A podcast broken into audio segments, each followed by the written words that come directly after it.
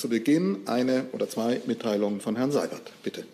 Ja, meine Damen und Herren, guten Tag. Ähm, hier in Berlin wurde am Freitag ein Angriff auf Journalisten verübt. Und gerade hier in der Bundespressekonferenz und in der ersten Regierungspressekonferenz seit dieser Tat ist es mir wichtig, darüber noch einmal kurz zu sprechen. Eine Gruppe von Angreifern attackierte mit brutaler Gewalt ein Team der Heute Show und dessen Sicherheitsleute.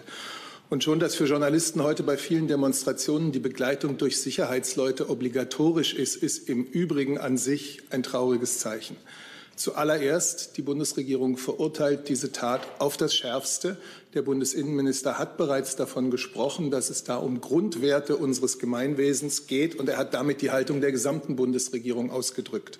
Wir wünschen den Verletzten, dass es ihnen rasch besser gehen möge und dass sie sich nicht davon abbringen lassen, diesem wahrlich demokratierelevanten Beruf des Journalismus nachzugehen. Ich kann hier nicht über den Hintergrund und die Täter und ihre Motive sprechen. Das wird die polizeiliche Ermittlungsarbeit herausfinden.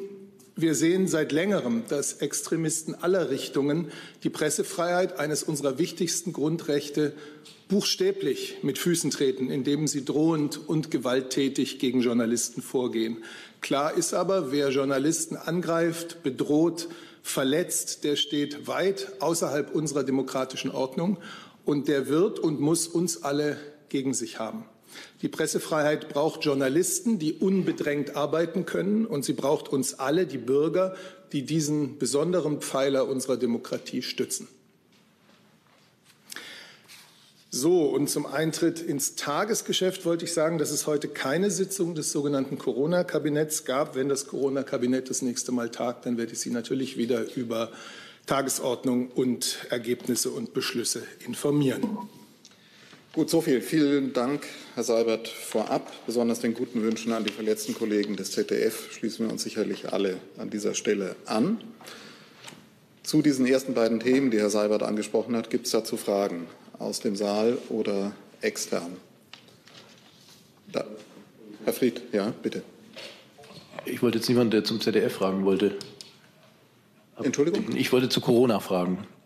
Äh, genau. Das, zweite also Thema es, ist auch, wenn nichts keine, stattgefunden hat. Genau, ich sehe jetzt zum Thema ZDF, Tag der Pressefreiheit. Herr Seibert, ich hätte folgende Frage, und zwar, es hat ja gestern ähm, der sachsen-anhaltinische Ministerpräsident Haseloff eine äh, eigen ständige Regelung für soziale Kontakte im Freien ähm, beschlossen oder verkündet. Jetzt vor einigen Minuten kam die Nachricht, dass in Niedersachsen die Gastronomie in einem Stufenplan ab 11. Mai öffnen möchte.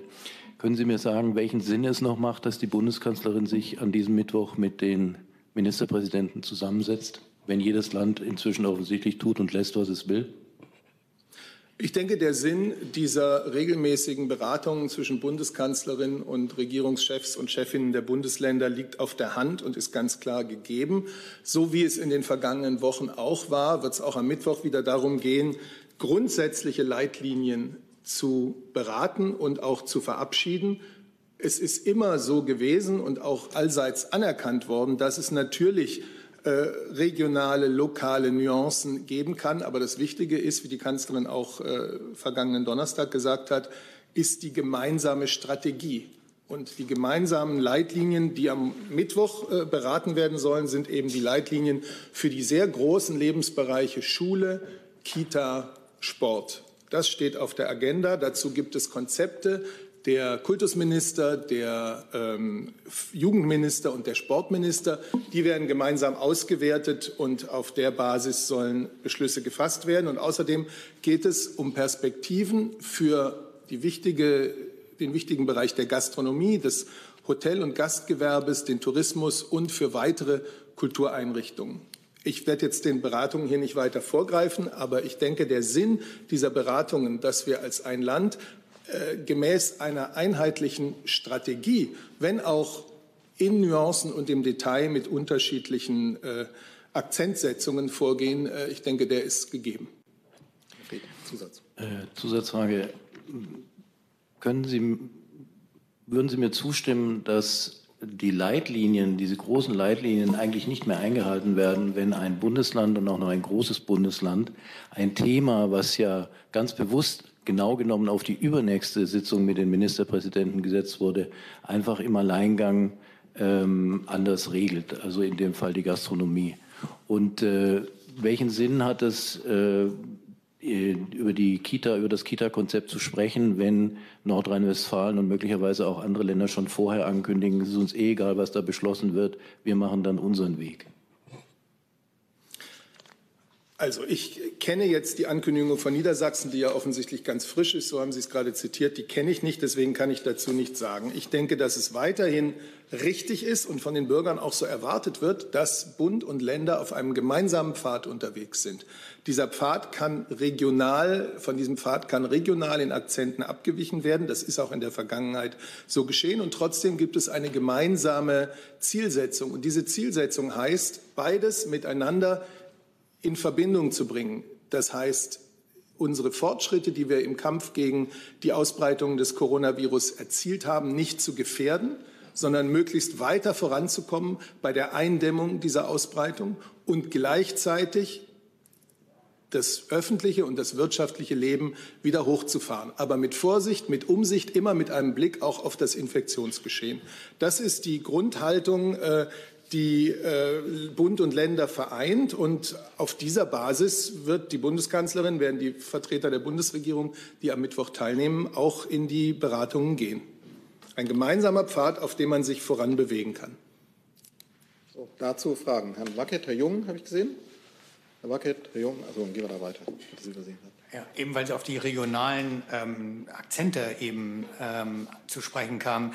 Ähm, ist es nicht so, dass in dieser, sag ich mal, neuen Phase, jetzt wo die Fallzahlen ja viel, viel geringer sind, es halt äh, Regionen gibt, wo praktisch keine Fälle mehr auftreten, ähm, dass es da genau richtig ist, dass die regionalen Akzente eben stärker betont werden, weil es unsinnig ist, sage ich mal, etwas flächendeckend zu machen, was in Bayern völlig anders aussieht als in Sachsen-Anhalt?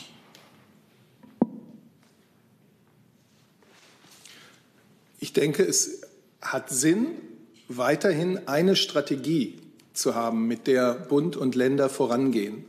Es hat genauso Sinn, regionale Gegebenheiten so zu betrachten, wie sie sich realistisch darstellen. Und daraus können unterschiedliche Nuancen und Akzente erwachsen, aber auf der Basis einer Strategie. Ich habe versucht, diese Strategie darzustellen. Wir sind glücklicherweise als Land bisher, ähm, ich sage jetzt mal, besser durch die Pandemie gekommen, obwohl man bei 6.500 Toten wirklich auch äh, sich klar machen muss, was das für ein hoher menschlicher Preis ist. Dennoch sind wir als Land möglicherweise bisher glimpflicher als andere Länder durch die Pandemie gekommen. Das nicht zu gefährden, diesen Weg fortzusetzen, noch besser voranzukommen bei der Nachverfolgung jeder einzelnen Infektion. Das sind die Ziele und die müssen immer in Abwägung gebracht werden mit dem völlig berechtigten Wünschen aus der Wirtschaft, aus allen Sektoren der Wirtschaft und natürlich auch ähm, äh, von, den, von den Jugendlichen und Kindern und Eltern, was Kita und Schule betrifft. Deswegen gibt es äh, ja, ausgearbeitete Konzepte für den Bereich Kita und Schule. Äh, da haben sich die Minister äh, auf der Landesebene sehr viel Mühe gegeben, um unter anderen Bedingungen, unter Bedingungen der Pandemie, Schul- und Kita-Betreuung, also Schulunterricht und Kita-Betreuung durchführen zu können. Und darüber wird man am Mittwoch gemeinsam sprechen. Dann Herr Jung. Also ich bin ein bisschen schwer vom Begriff ähm, bei diesem gemeinsamen Pfad, Gemeinsamkeiten, eine Strategie. Äh, können Sie mir helfen, was das Gemeinsame ist? Was ist die eine Strategie, die Frau Merkel mit allen 17, äh, 16 Bundesländern verbindet? Das habe ich beschrieben äh, oder versucht zu beschreiben in meinen Worten auf die Frage von Herrn Fried. Und äh, na gut, äh, ich habe es aber beschrieben. Es ist die Strategie, die Erfolge, die wir alle zusammen durch die Einschränkungen und die harten Maßnahmen wie Kontaktbeschränkungen und so weiter erzielt haben im Kampf gegen die Ausbreitung dieses Virus, diese Erfolge nicht zu gefährden, sondern sie im Gegenteil fortzusetzen und zu vertiefen. Und gleichzeitig in einer vorsichtigen und verantwortungsvollen Weise das wirtschaftliche und öffentliche Leben wieder in Gang zu bringen. So wie es im Übrigen ja mit der Eröffnung von Läden, mit der Durchführung von Abitursprüfungen und so weiter schon geschehen ist. Und auf dieser Ebene äh, mit diesem Ziel weiterzuarbeiten, da wird man immer neue Antworten finden müssen, aber das bleibt das Ziel. keinen Rückfall in Kauf zu nehmen, keinen Rückfall zu riskieren, nicht wieder zu riskieren, dass die Infektionskurve möglicherweise wieder exponentiell würde, wenn sie jetzt glücklicherweise abgeflacht ist. Das ist ein wichtiges Ziel. Gleichzeitig den Schaden für unsere Wirtschaft, die ja kein abstrakter Begriff ist, sondern hinter der Millionen Menschen stehen, diesen Schaden möglichst klein zu halten, das ist das Ziel. Ich frage, ich frage mich Zusatzfrage, Entschuldigung. Ich muss äh, kurz unterbrechen, weil ich unsere Technik bitten muss, das Gerät hier zu überprüfen. Ich habe eine Frage von außen reinbekommen. Offenbar hängt das. Es gibt auch für die, die uns von außen zuschauen, die Mitglieder der Bundespressekonferenz. Mich erreichen die Fragen, die Sie möglicherweise hier stellen, im Augenblick nicht, bis auf eine. So, Zusatzfrage. Nur eine Verständnisfrage. Also wenn die Kanzlerin schon vor ein paar Tagen von Öffnungsdiskussionsorgien gesprochen hat, da waren wir auf einer anderen Fahrt als heute. Wie bewertet sie denn heute diese Orgien? Ist jetzt quasi also ich finde, Quadrat. mit der Frage nach diesem Wort sind Sie jetzt irgendwie mal locker zehn Tage zu spät. Äh, ich, da verweise ich ja, auf ja. hier schon stattgefundene äh, Pressekonferenzen und werde darauf nicht noch einmal eingehen. Der, der die Bundeskanzlerin hat sich aus, Entschuldigung, die Bundeskanzlerin hat sich ausführlich nach der letzten Beratung mit den Ministerpräsidenten und Ministerpräsidentinnen am 30. in der Pressekonferenz geäußert. Das äh, hat ihre gesamte Haltung und die Überzeugung, mit der sie auch weiterhin in die Gespräche mit den Ländern geht, dargelegt. Der Punkt war ja, so, wenn, jetzt machen wir weiter, dann kommt, machen wir wieder die normale Regelung. Jetzt kommen auch die anderen Fragen von außen rein, nämlich, und das sind, wie ich hier sehe, gerade eine Menge. Bitte. Herr Hönig von der Deutschen Presseagentur, Herr Seibert, vor allem die Wirtschaft hat ja auch darauf gedrängt, dass es einheitliche Linien in äh, Deutschland gibt. Wenn jetzt Niedersachsen äh, sagt, sorry, ich muss nochmal darauf zurückkommen, äh, dass am 11., ab dem 11. Mai Restaurants, Kneipen wieder öffnen dürfen, unter bestimmten Voraussetzungen auch Hotels, ähm, sind das wirklich dann regionale, regionale Nuancen, von denen Sie gesprochen haben, oder droht da nicht ein Flickenteppich? Äh, auch zu Lasten der Wirtschaft, ähm, die sich ja auf einheitliche äh, Regeln in ganz Deutschland sozusagen ähm, einstellen muss auch. Das wäre die eine Frage. Und die zweite Frage wäre eine technische. Äh, ab wann beginnt denn die Schalte am Mittwoch äh, der Kanzlerin mit den Ministerpräsidenten? Weiß ich auswendig nicht.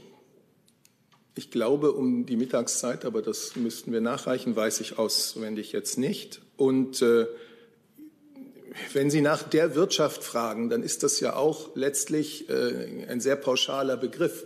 Es gibt ganz viele unterschiedliche Sektoren. Äh, Sie, glaube ich, haben jetzt besonders den äh, Sektor des, des, des, Hotel- und Gastgewerbes und der Gastronomie im Blick. Ähm, und tatsächlich ist eines der Ziele am Mittwoch, eine Perspektive für genau diesen Bereich äh, aufzuzeigen. Ähm, aber die Wirtschaft äh, gibt es nicht in einer pauschalen Betroffenheit. Da gibt es ganz unterschiedliche äh, Ausprägungen.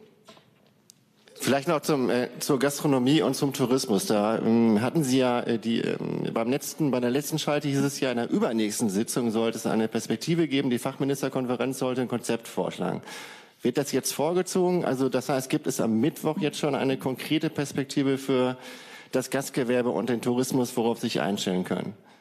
Ich werde hier die Gespräche am Mittwoch nicht vorwegnehmen, aber es ist so, wie die Bundeskanzlerin es angekündigt hat. Für den Mittwoch sind äh, Beschlüsse ins Auge gefasst auf den, äh, bei den wichtigen Bereichen Schule, Kitas, Sport.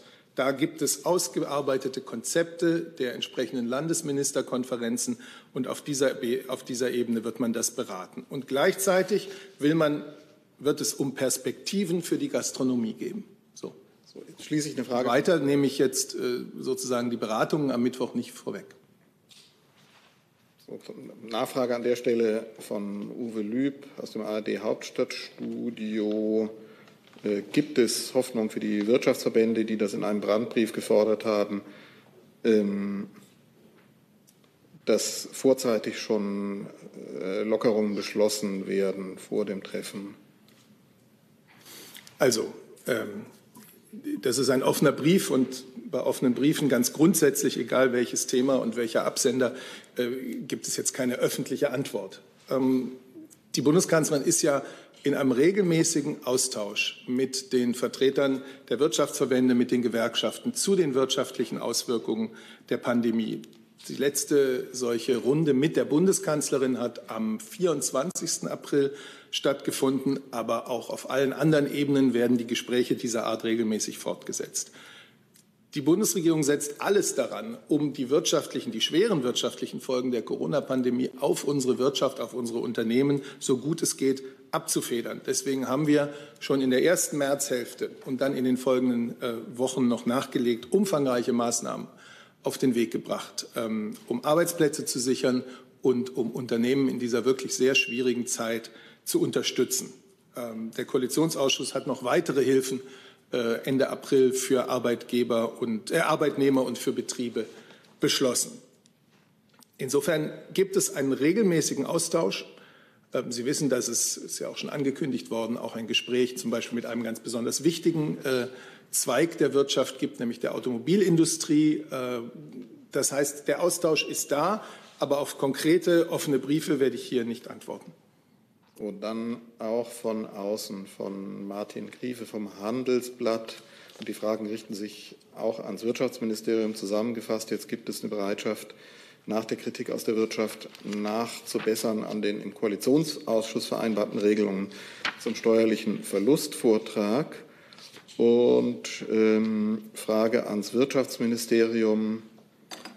Ähm, wann stellt Minister Altmaier seinen Vier-Punkte-Plan unter anderem zum Konjunkturprogramm vor. Wie weit ist auch der Abstimmungsprozess mit Finanzminister Scholz an dieser Stelle?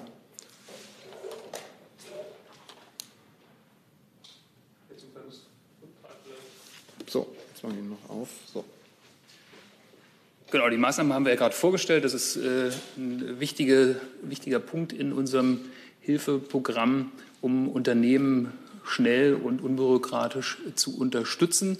Gleichzeitig gilt natürlich, dass wir, was wir auch bei allen Maßnahmen gesagt haben, falls äh, Nachsteuerungsbedarf besteht, äh, überprüfen wir das ständig und werden uns gegebenenfalls mit weiteren Maßnahmen, Ergänzungen oder Anpassungen melden. Ja, bitte. Dann würde ich den zweiten Teil für, für die Frage für die Wirtschaft äh, beantworten.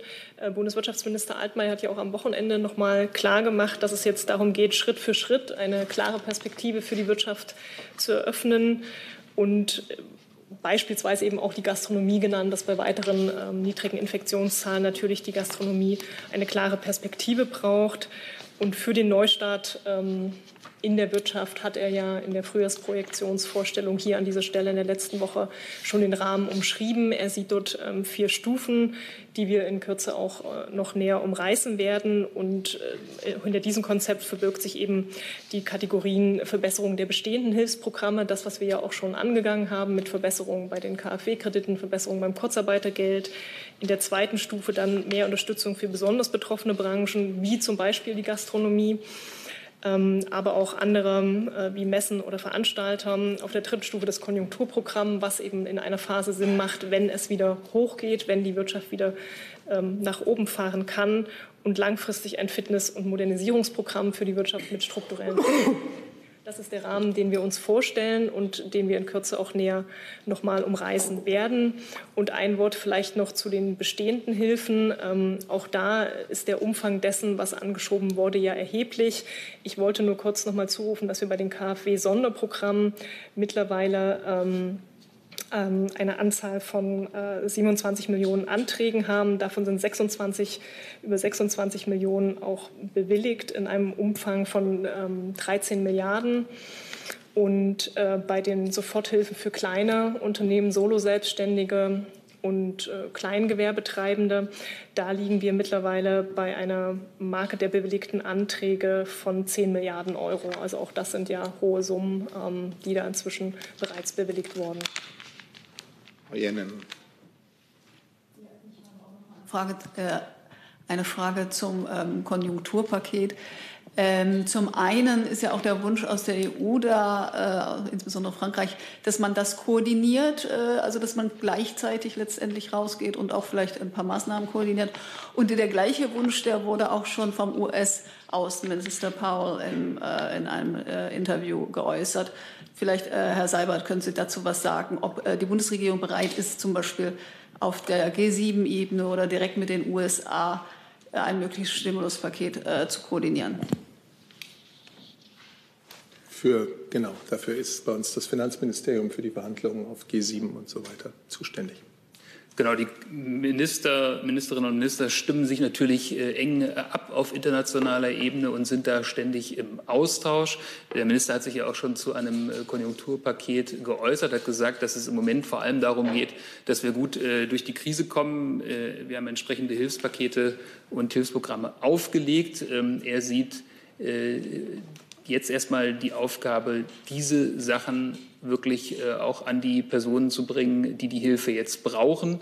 Und dann, wenn die Maßnahmen jetzt eben weiter gelockert sind und wir auch wieder dann voll durchstarten wollen, äh, dann brauchen wir ein Konjunkturpaket. Da hat er angekündigt, dass wir im Mai, Ende Mai und Anfang Juni da entsprechende Vorschläge der Bundesregierung äh, vorlegen. Und natürlich stimmen wir uns sowohl auf internationaler Ebene im G7, im G20-Kreis äh, ab, als auch auf europäischer Ebene. Die Finanzminister treffen sich da regelmäßig. Äh, demnächst gibt es auch wieder ein Treffen mit dem französischen Kollegen, der deutsch-französische Finanz- und Wirtschaftsministerrat, an dem der Kollege Le Maire und auch Altmaier und Scholz teilnehmen. Also sehen, wir sind da im Austausch und stimmen uns eng ab und werden dann natürlich versuchen, Programme vorzulegen, äh, die in eine Richtung gehen, nämlich dass wir schnell wieder gesunden und wieder auf einen guten Pfad kommen. Gut, dann ähm, gebe ich von außen noch ein die Frage von Julia Löhr von der FAZ. Konkret Treffen am Mittwoch wird es darum gehen, deutschlandweit ähm, die Kontaktbeschränkungen mit Blick auf Zusammenkünfte von äh, mehr als fünf Personen zu erlauben. Ich habe jetzt ähm, die Themen genannt, die im Mittelpunkt stehen und die sich die Regierungschefs und die Bundeskanzlerin auch für den Mittwoch vorgenommen hatten. Die Sektoren habe ich genannt und darüber hinaus möchte ich jetzt den Beratungen am Mittwoch nicht vorgreifen. Bitte. So, Herr Seibert, nochmal. Äh, Sie haben ja den Sport genannt als eines der Themen äh, am, am, Mittwoch neben Schulen und Kitas. Ähm, Reicht Ihnen denn, äh, reicht der Bundesregierung das Konzept der DFL aus zum Thema Widerstart der Bundesliga? Es gab ja am Wochenende durchaus auch kritische Berichterstattung äh, zum Thema 1. FC Köln, ähm, äh, sozusagen Vorgaben zu Quarantäne. Also muss die DFL aus Sicht der Bundesregierung bei dem Konzept nochmal nachbessern? Würde ich gerne den Sprecher des Sportministers mit betrauen.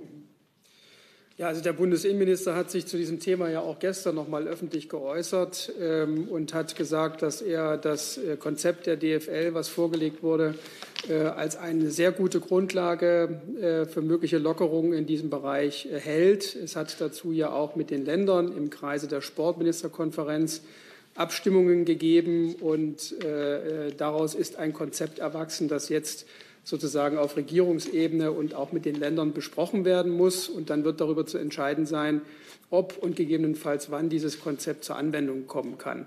Es gibt eben eine wichtige Grundaussage, äh, die der Minister ähm, äh, festgelegt hat, und das ist eben die, die Aussage, dass es für die äh, Fußballprofis im Grunde genommen im Prinzip keine Privilegien geben kann im Vergleich zur übrigen Bevölkerung und dass durch eine besondere Behandlung, etwa durch häufigere Tests, keine Engpässe im öffentlichen Gesundheitswesen entstehen können. Und wenn dies gewährleistet ist, dann kann man in diesem äh, Betätigungsfeld äh, für Lockerungen eintreten. Aber darüber wird zu entscheiden sein. Herr Jung. Mich wundert ein bisschen, dass Sie das Konzept auf der einen Seite als sehr gut bewerten und gleichzeitig das Privilegium schlechthin ist ja in diesem DFL-Konzept enthalten, nämlich es gibt keine Quarantäne für das Umfeld, für die Mannschaft und so weiter, wenn es zu einem Infizierten kommt. Der Satz war ja von Herrn Seehofer, wenn es zu einem Corona-Fall kommt bei einer Mannschaft, dann müssen der gesamte Club und gegebenenfalls auch die Mannschaft, gegen die man zuletzt gespielt hat, zwei Wochen lang in Quarantäne. Das steht nicht im DFL-Konzept und das wird jetzt auch nicht praktiziert, zum Beispiel vom 1. FC Köln. Steht der Minister zu dieser Aussage und äh, wie, wie passt das jetzt am Beispiel vom 1. FC Köln? Also zunächst einmal ist es ja nicht so, dass die Bundesregierung äh, nur Konzepte durchwinkt, äh, die vorgelegt werden, sondern es geht ja darum, dass wir gemeinsam mit dem Bedarfsträger einen Weg finden, wie wir in bestimmten Lebensbereichen zu, ähm, zu Lockerungen kommen können, damit das eine mit dem anderen verbunden werden kann. Insofern ist es gut, wenn ein Bedarfsträger, wir hatten das ja auch bei den Religionsgemeinschaften, ähm, Vorschläge macht, die wir in die Entscheidungsfindung mit einbeziehen können. Und äh, das ist in weiten Teilen ähm, auch sehr gut möglich. Aber es gibt darüber hinaus eben äh, politische äh, Grundbedingungen und der Bundesinnenminister hat dazu einige wenige formuliert. Und er steht natürlich zu dem, was er gesagt hat.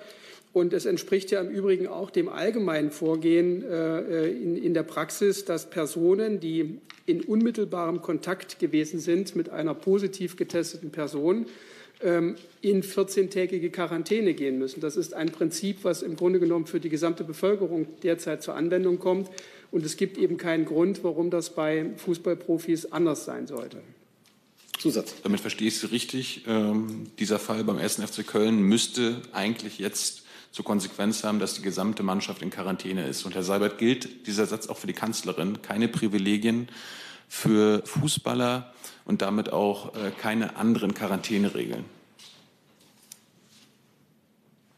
Also nochmal, um, um dieses konkrete Beispiel zu nennen. Ich äh, habe noch nicht wahrgenommen, dass es da vom, vom jeweiligen Verein, also vom 1. FC Köln, eine abschließende Festlegung gegeben hat. Ich habe heute Morgen äh, über die Medien äh, gehört, dass es durchaus Überlegungen gibt, wie man die Mannschaft vielleicht sozusagen ähm, von einem äußeren Umfeld äh, isolieren kann. Das ist ja genau, das geht ja genau in diese Richtung. Und insofern kann man im Moment noch nicht sagen, dass da ein Widerspruch entsteht. Im Übrigen hat ja auch die Bundesregierung noch nicht darüber entschieden, ob sie mit den Ländern dieses Konzept äh, zur Anwendung bringen will. Es steht auf der Agenda, aber es wird darüber zu entscheiden sein. Aber Alter, das steht im Konzept drin, dass es keine Quarantäne für Mannschaft gibt. Ja, ich will nur deutlich machen, es gibt Stand jetzt in dieser Minute noch kein von der Bundesregierung oder zwischen Bund und Ländern abgestimmtes Konzept, das in Kraft gesetzt wurde. Es gibt im Moment konzeptionelle Vorlagen, über die soll entschieden werden. Insofern gibt es auch am heutigen Tage keinen Widerspruch zwischen einer Entscheidung der Politik und dem Verhalten des 1. FC Köln. Ja, ich habe Herrn Alter nichts hinzuzufügen. Dann äh, hatten wir Ihre Frage, bitte. Moment. Ich hätte eine Frage, die nicht zu Corona ist. Also ich kann es auch zurückstellen. Wir sind noch bei Corona. Es gibt auch noch von außen Fragen zu Corona. Herr Wackert, hatten Sie noch zu Corona Fragen? Bitte. Ich habe noch mal eine Frage an das ähm, Kanzleramt, also an Herrn Seibert, zu der Aussage von Frau Merkel beim letzten Treffen ähm, am Donnerstag, ähm, die ja sagte, ähm, derzeit gäbe es 40.000 akut Infizierte. Leider haben wir noch keine Antwort darauf bekommen, wie die Kanzlerin zu dieser Zahl gekommen ist. Vielleicht können Sie uns helfen. Ja, dazu ist aber eigentlich alles gesagt, denn der Bundesgesundheitsminister hatte klargestellt, dass er letzten Donnerstag bei der Berechnung um äh, einige tausend Fälle daneben gelegen hat und äh, damit ist die Sache eigentlich erklärt. Das heißt, die Kanzlerin hat sich da nach dem Gesundheitsminister, nach den Angaben des so Gesundheitsministers gerichtet. so ist es. Und der hat die Sache richtig gestellt. Also Sie können ganz beruhigt davon ausgehen, dass wir zu jedem Zeitpunkt von der richtigen äh, Zahlenlage ausgehen. Frau Buschow. Also es ist auch Corona jetzt nicht direkt dazu. Ähm, es geht aber auch um die Tagesordnung für Mittwoch oder für andere Treffen. Bei dem vorletzten Treffen Mitte April der Bund-Länder-Beratungen wurde auch das Thema Pflegeheime aufgerufen. Und äh, es gab da so im, im Tenor Schutzmaßnahmen, aber vor Vereinsamung schützen. Beim letzten Mal spielte das Thema keine Rolle. Diesmal haben Sie es auch nicht erwähnt. Ist das so zu verstehen, dass dieses Thema von der Ebene Bund-Länder-Beratungen verschwunden ist? Also ist das nichts, wo äh, sich die Bundesregierung oder die Länderregierungen bemüht sehen, selber Konzepte zu entwickeln und das den Einrichtungen überlassen? An Herrn Seibert oder ans Gesundheitsministerium, ich weiß nicht, was.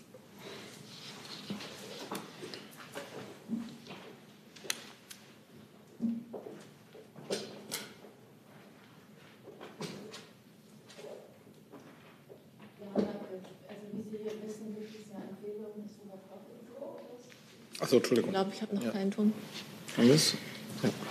Wie Sie ja wahrscheinlich wissen, gibt es detaillierte Empfehlungen des Robert-Koch-Institutes und äh, die Länder ähm, können diese Empfehlungen berücksichtigen und ein äh, Konzept für ihre Pflegeheime aufstellen. Dann Fragen an das Bundesgesundheitsministerium kommen auch von außen, von Johannes Kuhn vom Deutschlandfunk. Zunächst an das äh, Gesundheitsministerium. Datenschützer fordern ähnlich hm, Ländern wie Australien der Corona-Tracing-App einen Rahmen in Form eines Gesetzes zu geben. Dies soll den Datenschutzrahmen klarstellen und auch verhindern, dass zum Beispiel Geschäfte oder Veranstalter beim Erlass, Einlass die Nutzung der App vorschreiben können. Stichwort Freiwilligkeit. Wie sehen die Abwägungen des Ministeriums dazu aus? Äh, ich muss sagen, ich verstehe die Fragen hier ähm, nicht ganz. Also ich habe den zweiten Teil der Frage jetzt nicht verstanden. Ich habe nur verstanden, dass ob es eine gesetzliche Regelung zum Datenschutz geben sollte bei der ähm, Tracing-App. Genau, und insbesondere eben die Abwägung zur Frage, zur, ähm, dazu zu verhindern, dass etwa Geschäfte oder Veranstalter beim Einlass die Nutzung der App vorschreiben können.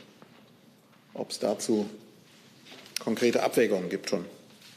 Äh, ich kann Ihnen nur sagen, was wir hier schon wiederholt gesagt haben, dass es unser Ziel ist, dass diese Tracing-App datenschutzkonform ausgestaltet wird. Und wie das umgesetzt wird, das kann ich hier im Detail noch nicht äh, ähm, sagen, aber das ist unser erklärtes Ziel. Mhm. Und eine Zusatzfrage dazu. Also ich will das noch hinzufügen. Aus Sicht der Bundesregierung wird diese Tracing-App etwas sein, was Bürger hoffentlich in sehr großer Zahl freiwillig äh, sich herunterladen und anwenden, weil sie den Nutzen, den es für sie selber hat und den Nutzen, den es für uns als Gemeinwesen hat, äh, erkennen. Und dafür werden wir mit allen guten Argumenten werben. Nachfrage dazu auch von Johannes Kuhn. Erhalten SAP und Telekom für ihre Leistungen zur Umsetzung der App Geld? Und wenn ja, wie ist die Summe für die jeweilige Firma veranschlagt? Äh, dazu kann ich Ihnen noch nichts sagen. Wir hatten ja in der letzten Woche auch eine Pressemitteilung äh, dazu veröffentlicht und in der stand, dass diese beiden Firmen beauftragt werden sollen. Also mein Stand von letzter Woche ist, dass da noch kein Vertrag unterschrieben ist. Dann hat sich erledigt? Okay, dann bitte. Ja, noch, noch eine Frage ans BMG. Es gibt jetzt Ergebnisse der sogenannten Heinsberg-Studie, die sagen, ähm, dass möglicherweise bis zu 1,8 Millionen Menschen in Deutschland mit dem Coronavirus infiziert sind. Ähm, ähm, äh, das basiert auf Hochrechnungen. Äh, für wie plausibel hält das BMG eine solche Hochrechnung? Also das äh, kann ich jetzt seriöserweise noch nicht kommentieren. Also wir werden uns das sicher angucken und dann auch dazu Stellung beziehen. Gut, dann zu Corona. Herr Fried. Eine Frage an Herrn Seibert. Ähm, in der Formulierungshilfe, die vergangene Woche vom Bundeskabinett verabschiedet wurde, war ja auch ähm, ein Immunitätsausweis angedacht, unter der Voraussetzung, dass eine Immunität gewährleistet ist oder gesichert ist. Ähm, könnten Sie mal sagen, wie die Bundeskanzlerin eigentlich zu diesem Vorhaben steht, um das, um das ja jetzt eine doch recht heftige Debatte entbrannt ist? Ja, das ist ein Thema, bei dem natürlich noch viele Fragen offen sind. Es spricht vieles dafür, dass wenn jemand eine Corona-Erkrankung durchlebt hat, sich bei ihm oder ihr Antikörper bilden, noch ist nicht klar, wie lange eine Immunität anhält und auch die zuverlässige Testung von Antikörpern äh, wirft im Moment noch Fragen auf, äh, wobei der Gesundheitsminister heute ja ähm, in genau. Bayern zusammen mit dem bayerischen Ministerpräsidenten da eine sehr interessante ähm, Entwicklung beobachten konnte. Klar ist, der Grad der Immunisierung der Bevölkerung kann ganz wichtige Informationen zum, Info zum Infektionsgeschehen liefern. Ähm, und das kann für Menschen, die in der Pflege arbeiten, im Gesundheitswesen, in weiteren Bereichen bedeutsam sein, zu wissen, ob sie möglicherweise immun sind oder nicht. Und deswegen ist es nachvollziehbar, dass man sich, ich sage mal vorausschauend, Gedanken darüber macht, inwieweit und unter welchen Umständen und Voraussetzungen Immunitätsnachweise sinnvoll sein können. Das ist das, was ich heute dazu sagen kann. Darf ich dazu noch was ergänzen? Bitte. Ja. Ähm, der Minister hat gerade eben auch in äh, Bayern gesagt, dass er an diesem Passus, äh, dass Personen ganz oder teilweise von den Schutzmaßnahmen ausgenommen werden können, nicht länger festhalten will, solange das Votum des Ethikrates nicht vorliegt. Genau. Gut, dazu noch Fragen, bitte. Frau Uscho oder fangen wir vorne an? Bitte. Ähm, Herr Seibert, ich hätte eine Frage zu dem Autogipfel am Dienstag. Ähm, welche Erwartungen verbindet die Bundesregierung mit diesem Gipfel? Und könnten Sie uns sagen, wer definitiv teilnehmen wird? Definitiv ist wie immer schwierig, bevor es stattgefunden hat. Aber äh, ich kann Ihnen sagen, dass äh, neben den äh, Vertretern der hier in Deutschland autoproduzierenden Firmen ähm, vertreten sein werden äh, Vertreter des VDA natürlich, äh, der IG Metall und von der Seite der Bundesregierung, so der Stand heute, neben der Bundeskanzlerin, dem Chef des Bundeskanzleramtes, der Finanzminister, der Verkehrsminister, der Wirtschaftsminister, der Arbeits, die, das Arbeits- und Sozialministerium wird auf Staatssekretärsebene vertreten sein, der, die Umweltministerin, und ich glaube, damit habe ich es einigermaßen zusammen. So, das ist die, aber ich kann es Ihnen dann am Ende erst sagen, wenn es stattgefunden hat. Das ist die Planung heute. Ja, das ist ja das zweite Thema, äh, das zweite Gespräch zu diesem Thema, wie wird eine unserer wichtigsten Industrien durch die Pandemie beeinträchtigt und was sind mögliche Wege, damit umzugehen, die negativen Effekte abzufedern, aus der Krise herauszukommen. Das ist die Überschrift. Und zu diesem Thema gab es schon mal ähm, Anfang April ein Treffen und nun wird es ein weiteres, äh, also ein Treffen, ein, eine weitere Schaltkonferenz dazu geben.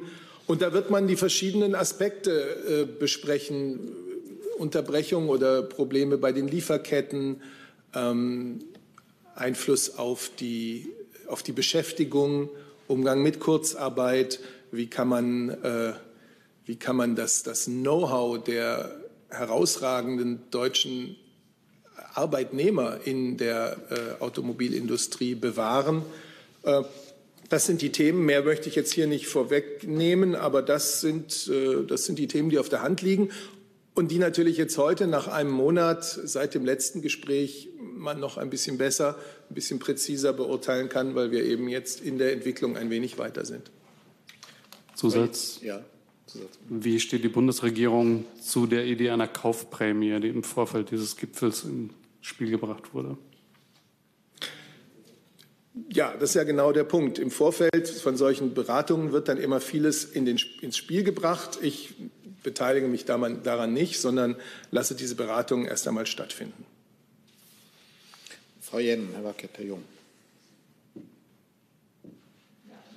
Ja, es gibt ja auch eine Diskussion, inwieweit jetzt zum Beispiel solche Maßnahmen insgesamt auch jetzt dem äh, Klimawandel, also ähm, Maßnahmen gegen den Klimawandel zugutekommen sollten. Ähm, wird diese Diskussion, inwiefern jetzt zum Beispiel Hilfen auch an Umweltauflagen geknüpft sein sollen, wird diese Diskussion jetzt erwartet oder soll die verschoben werden? Auch Sie möchten, dass ich das Ergebnis äh, des Gesprächs oder ein Thema des Gesprächs hier vorwegnehme. Das werde ich nicht tun. Ich kann aber darauf verweisen, dass die Bundeskanzlerin jetzt bei mehreren Gelegenheiten, beim Petersberger Klimadialog äh, und bei anderen Gelegenheiten ganz klar gesagt hat, wenn wir jetzt über Konjunkturprogramme, wieder an, äh, Förderungsprogramme für das Wiederanlaufen der Konjunktur und der Industrie sprechen, national genau wie europäisch beim Recovery Fund, dann wird es ganz wichtig sein, die klimapolitischen Ziele eben nicht aus den Augen zu verlieren, sondern sie mit diesen Programmen auch im Sinne der Nachhaltigkeit äh, zu fördern. Das ist eine grundsätzliche Bemerkung und äh, die gilt. Herr Wackett, Herr Jung, noch zu Corona und dann gibt es auch noch einige andere Themen, die hier aufgerufen wurden. Ja, ganz kurz die Nachfrage. Bleibt es dabei, was die Kanzlerin am Donnerstag gesagt hat, dass da am Dienstag keinerlei Entscheidungen, Beschlüsse gefasst werden? Wenn sie das am Donnerstag so gesagt hat, dann steht das. Ja, kann sich erinnern in der Zwischenzeit, aber das ist so, ja? Herr Jung. Hat sich das jetzt kurzfristig ergeben, dass die Umweltministerin mit dabei ist und ist sie die einzige Vertreterin, die man nicht zur Autolobby zählen kann? Also wo nicht von vornherein klar ist, dass man was für die Autolobby tun will? Also wir sprechen von Automobilindustrie und ich glaube, dass auch das der richtige Begriff ist. Äh, die Bundesumweltministerin ist dabei und war da von vornherein eingeplant. Ähm, das ist auch richtig. Gleichzeitig ist es auch richtig, dass um ein Gespräch über die Auswirkungen auf die Produktion und den Absatz äh, dieser wichtigen Industrie hier in Deutschland und in der Welt geht, dass dieses der äh, dafür geeignete Teilnehmerkreis ist. Bitte. Herr Seibert, nochmal zum Gipfel. Ähm, sind die Ministerpräsidenten der Autoländer, der vier großen Autoländer, also Bayern, Niedersachsen, NRW und Hessen, äh, auch dabei morgen äh, bei der Videokonferenz? Und zum Zweiten, die Autoindustrie ähm, fordert ja nun Tempo bei einer Entscheidung über die Kaufprämie. Das Argument ist, ist ja, wenn jetzt die Käufer ähm, sozusagen ähm, diese Prämie vor, vor dem Auge haben, dann halten sie sich erst recht zurück das würde der dem Wiederanlauf schaden. Also wie bewertet denn die Bundeskanzlerin diese Forderung, äh, dass da jetzt ähm, mehr Tempo äh, bei der Entscheidung ähm, passieren muss? Und äh, wenn es morgen nicht entschieden wird, bis wann soll denn eine Entscheidung fallen über eine mögliche Kaufprämie? Also erste Frage, nein, die Vertreter, die, die Chefs der Bundesländer sind nicht dabei. Zweite Frage, ich bewerte das jetzt vor dieser, vor dieser Schaltkonferenz nicht. Gut, dann habe ich noch eine Corona-Frage von außen und würde dann fragen. Außen, wir kommen dann zur Außenpolitik auch, genau, kommen dann auch zu anderen Fragen ans Auswärtige Amt. Also, äh, so, jetzt kommt noch eine Frage aus dem Autogipfel. Stelle ich die noch, warum sind keine Umwelt- oder Verbraucherverbände dabei? Habe ich gerade beantwortet. Okay, das hatte ich jetzt nicht mitbekommen. Dann ähm, so dann von Gregor Waschinski vom Handelsblatt. Thema Auslandsurlaub. Was macht die Bundesregierung, wenn andere EU-Länder, zum Beispiel Österreich oder Kroatien, die Grenze für deutsche Urlauber öffnen?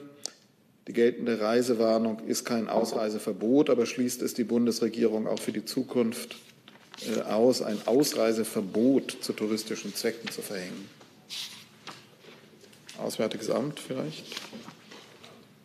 Also ähm, das ist, glaube ich, eine sehr hypothetische Frage. Ähm, mir ist zu solchen Überlegungen nichts bekannt.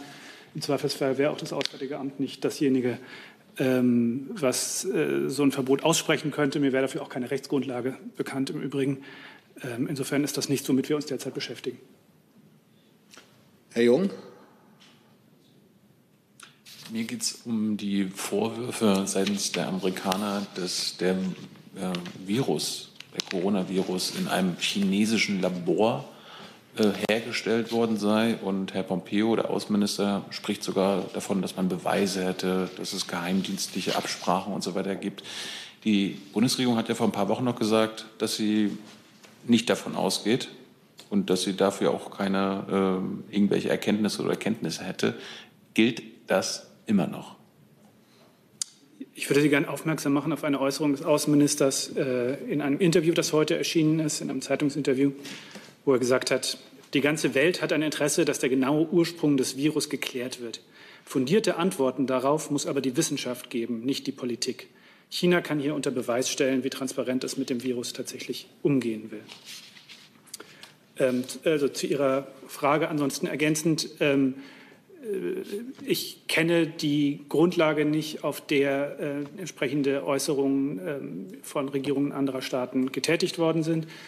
Wir ähm, als Bundesregierung setzen uns, wie gesagt, dafür ein, dass es eine wissenschaftliche äh, Aufklärung ähm, all der wissenschaftlichen Fragen gibt, die sich im Zusammenhang mit diesem Virus stellen, weil das äh, für den weiteren Umgang mit dem Virus wichtig ist.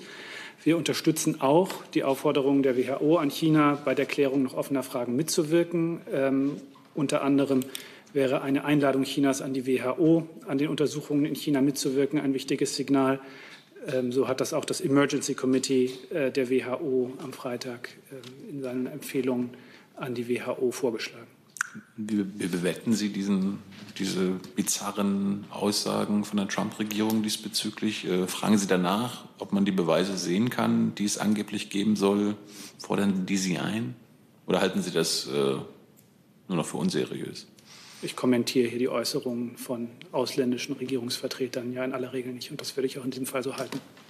Dann wenden wir die Frage nochmal, oder wird sie anders gewendet von Marina Kombaki vom Redaktionsnetzwerk Deutschland die darauf verweist, dass diese Vorwürfe nicht nur von Trump, sondern auch in einem Dossier der Five Eyes, Five Eyes Geheimdienste erhoben werden. Die Frage ist, ob die Bundesregierung eigene entsprechende Erkenntnisse zu den Vorgängen in China hat. Erkenntnisse in diesem Sinne sind mir nicht bekannt. Okay. Dann gibt es andere Fragen an das Auswärtige Amt. Ähm, zum einen, jetzt kann mal runterscrollen, von Erbil Basay von Anadolu Agency. Ähm, die Frage lautet, bei einem Terroranschlag mit einem Öltanker in der nordsyrischen Stadt Afrin wurden gestern über 40 Menschen getötet, darunter viele Kinder. Ähm, wie bewertet die Bundesregierung diesen Anschlag, die der Terrororganisation PKK, PKK YPG zugeschrieben wird und äh, im heiligen Monat Ramadan verübt wurde? Also mir liegen zur Urheberschaft eines solchen Anschlags keine eigenen Erkenntnisse vor. Aber selbstverständlich äh, gilt ganz grundsätzlich, dass die Bundesregierung Terror und Gewalt gegen Zivilisten in jeder Form ablehnt ähm, und dementsprechend natürlich auch einen solchen Anschlag äh, verurteilt.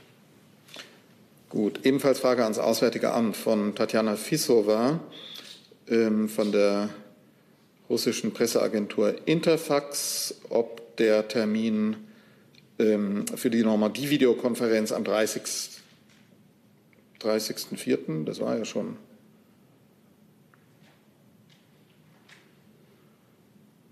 Gut, das scheint sich überholt zu haben. Dann, ähm, nee, dann können wir weiter Fragen, können wir weiter Fragen aus dem Saal stellen, ans Auswärtige Amt. So. Peter Tiede von der Bild.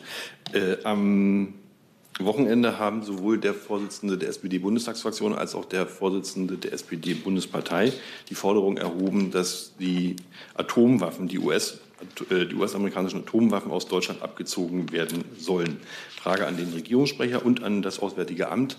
Entspricht das der Politik der Bundesrepublik Deutschland und was würde das im Falle der Umsetzung bedeuten, sowohl für das NATO-Bündnis als auch für andere internationale Vereinbarungen? Ja, wir haben mehrfach Gelegenheit gehabt, darüber zu sprechen. Und die Haltung, die ich jetzt gerne noch mal vortrage, hat sich auch nicht verändert. Das ist die grundsätzliche Haltung der Bundesregierung zu diesem Thema. Wir bleiben als Bundesregierung dem Ziel einer nuklearwaffenfreien Welt in Frieden und Sicherheit verpflichtet. Dieses sogenannte Global Zero ist seit langem das Ziel der Bundesregierung, also vollständige, nachprüfbare weltweite Abschaffung ähm, von Nuklearwaffen. Und dieser Begriff findet sich nicht nur bei uns im Koalitionsvertrag, er findet sich zum Beispiel auch in den einschlägigen NATO-Dokumenten. Das ist also nicht nur ein Ziel Deutschlands, wir sind uns da transatlantisch und mit den europäischen Partnern einig. Aber und das muss man eben erkennen, gerade mit Blick auf, veränderte Sicherheits, auf das veränderte Sicherheitsumfeld der letzten Jahre.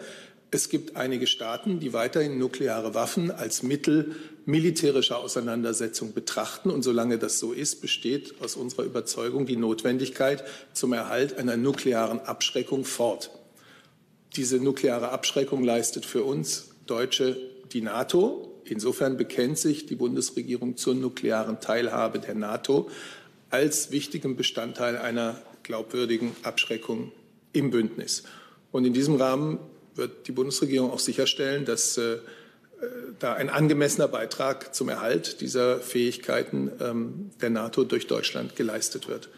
Insofern kann ich das nur noch einmal so äh, bekunden und auf den Koalitionsvertrag, der dazu ja auch ähm, klare Worte findet, verweisen. Dann gibt es dazu eine Nachfrage von äh, Klaus Außenministerium. Der vielleicht ergänze ich gleich noch, ähm, vielleicht auch mit äh, einer kurzen Passage aus dem Koalitionsvertrag, der dazu, glaube ich, ganz interessant zu hören ist.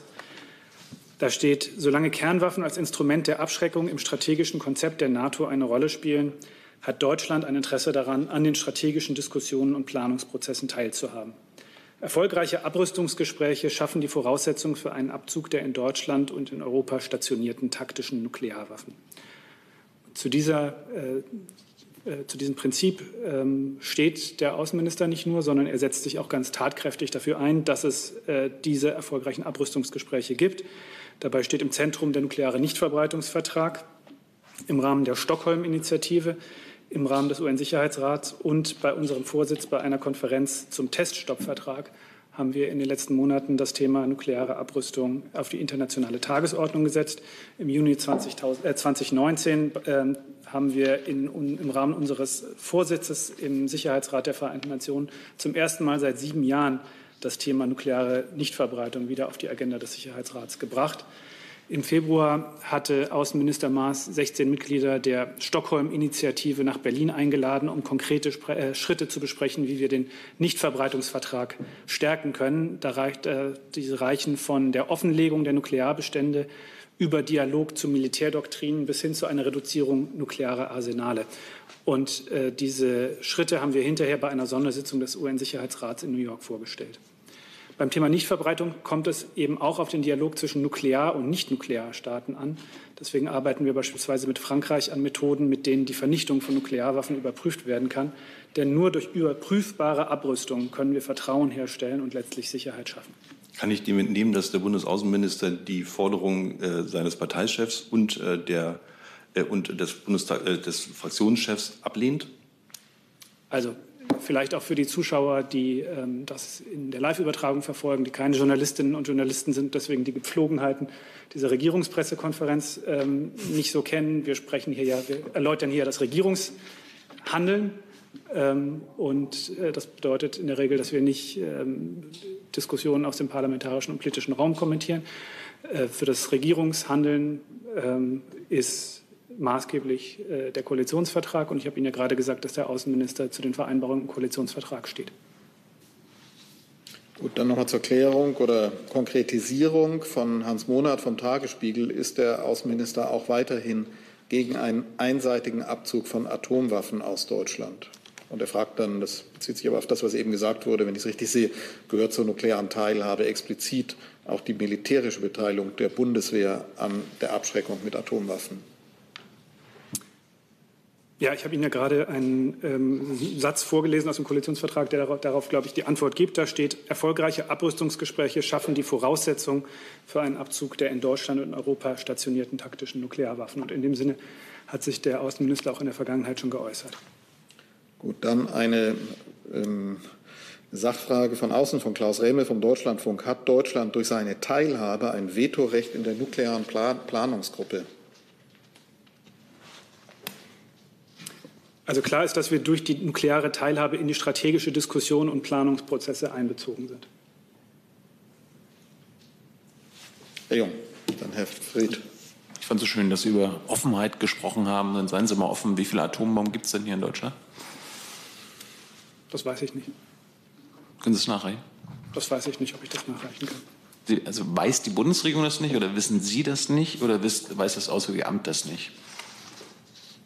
Ich kann Ihnen aus dem Kopf nicht sagen, welche, welche Art von Informationen welcher Form von Geheimhaltung unterliegen. Herr Fried. Herr Burger, äh, nachdem Sie auch Sätze vorgelesen haben, würde ich Ihnen auch gerne einen vorlesen, und zwar von Herrn Maas. Ähm, bei dem von Ihnen angesprochenen Treffen mit den 16 Staaten der äh, Stockholm-Initiative, da sagte er, die nukleare Teilhabe ist ein Teil unserer Sicherheitsarchitektur und das wird sie auch bleiben. Gilt dieser Satz weiter? Also ich habe, glaube ich, gerade nichts gesagt, was im Widerspruch dazu steht. An der Position des Außenministers hat sich nichts geändert. Gibt es weitere Fragen dazu? Dann haben wir eine Frage, ich weiß nicht, ob Herr Seibert die beantworten kann. Die bezieht sich eigentlich ans Verteidigungsministerium von Herrn Wiegold, aber vielleicht können Sie was dazu sagen. Vielleicht kann auch das Verteidigungsministerium, wenn es zuhört, da was nachreichen. Ähm, ebenfalls Äußerung des SPD-Fraktionsvorsitzenden Mützenich, der kritisiert hat, die Verteidigungsministerin habe einen Entwurf für die Ausweitung des Mali-Mandats vorgelegt, der mangelhaft ist und nachgearbeitet werden muss. Wie sieht die Zeitplanung der Bundesregierung für die Vorlage der Mandate für die Bundeswehreinsätze in Mali aus, zumal diese ja auslaufen? Also ich weiß nicht, wie das der Kollege aus dem Bundesverteidigungsministerium jetzt beantworten würde. Ich würde sagen, dass wir uns zu dem Mali-Mandat äh, dann äußern, wenn es äh, so weit kabinettsreif ist, dass wir es im Bundeskabinett auch tatsächlich behandeln und dann dem Deutschen Bundestag zuleiten. Gut, dann weitere Themen. Herr Jung. Ja, ins BMI. Es gibt äh, ein zweites Schreiben von äh, jüdischen Gelehrten und Künstlern und Wissenschaftlern an den Bundesminister, äh, der aufgefordert wird, den Antisemitismusbeauftragten Herrn Klein abzuberufen. Es geht um den Fall im Bembe, wo sich Herr Klein aus Sicht der Wissenschaftler fälschlicherweise an dem äh, nicht zu haltenden Antisemitismusvorwurf beteiligt hat. Ist der Brief mittlerweile angekommen bei Herrn Seehofer und wie wird er darauf antworten? Also der Brief ist bei uns im Haus äh, bekannt. Ähm, und ob und inwieweit äh, der Bundesinnenminister darauf antwortet, darüber wird zu entscheiden sein. Das ist noch nicht äh, das war noch nicht Gegenstand der Überlegung. Hm. Herr Sabat, wie geht die Kanzlerin mit solchen Vorwürfen um? Die Wissenschaftler und äh, jüdischen Künstler sagen, Klein habe dem dringenden Kampf gegen echten Antisemitismus einen schlechten Dienst erwiesen und der akademischen Freiheit geschadet. Für seine Aufgabe sei Herr Klein unqualifiziert. Ich hatte vorhin schon Gelegenheit, über den Umgang mit äh, offenen Briefen zu sprechen. Das ist grundsätzlich auch in diesem Fall gültig. Ansonsten haben Sie den Kollegen aus dem Bundesinnenministerium gehört. Die Kanzlerin möchte sich nicht zu den Vorwürfen, gerade wenn es um Antisemitismus geht, in der eigenen Bundesregierung äußern. Es geht um Antisemitismus in der Bundesregierung, glaube ich nicht, dass Aber das, es geht das ist, um was den Sie Antisemitismusbeauftragten, der sich mit äh, komischen Antisemitismusvorwürfen an die Öffentlichkeit wagt. Ich habe dazu jetzt nichts zu dem hinzuzufügen, was der Kollege aus dem Innenministerium sagt. Und offene Briefe werden grundsätzlich hier nicht auf dieser Bühne behandelt. Ich würde gern noch äh, eine grundsätzliche Anmerkung dazu machen, weil Sie das Thema sozusagen losgelöst von dem Brief auch noch mal ansprechen. Ähm, also es ist so, dass der Beauftragte Klein sich in seiner Stellungnahme dazu geäußert hat, ob äh, Professor Achille Mbembe geeignet wäre, die Eröffnungsrede der Ruhe-Triennale zu halten. Äh, der Beauftragte hat Herrn Member äh, dabei nicht als Antisemiten bezeichnet. Äh, er hat vielmehr darauf hingewiesen, dass das immer wieder benutzte Bild Parallelen zwischen Israel und dem Apartheidssystem Südafrikas zu ziehen, sehr problematisch ist und antisemitischen Klischees bedient. Für das BMI besteht grundsätzlich keine Veranlassung, die Äußerungen vom Beauftragten Klein zu kommentieren oder zu bewerten. Ebenso sieht das BMI eine Veranlassung, die Texte von Herrn Professor Membe zu bewerten. Ganz unabhängig davon ist aber noch mal darauf hinzuweisen, dass es aus deutscher Sicht vor dem Hintergrund unserer Geschichte als problematisch gesehen werden muss, wenn die Verbrechen des Holocaust im Zusammenhang gebracht werden mit anderen geschichtlichen Zusammenhängen, beispielsweise mit der Siedlungspolitik im Nahen Osten weil dies leider immer wieder im Zusammenhang mit der Relativierung äh, des Holocaust gemacht wird. Herr Mbembe hat in seinen Schriften Formulierungen genutzt, an denen sich eine breite Diskussion entzündet hat, ähm, weil sie als Relativierung des Holocaust gedeutet werden können.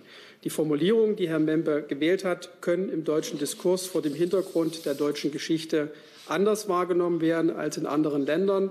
Das BMI ist der Ansicht, dass vor dem Hintergrund der deutschen Geschichte keine Relativierung des Holocaust geduldet werden darf und dass Texte kritisch zu bewerten sind, die in diese Richtung gelesen werden können. Danke.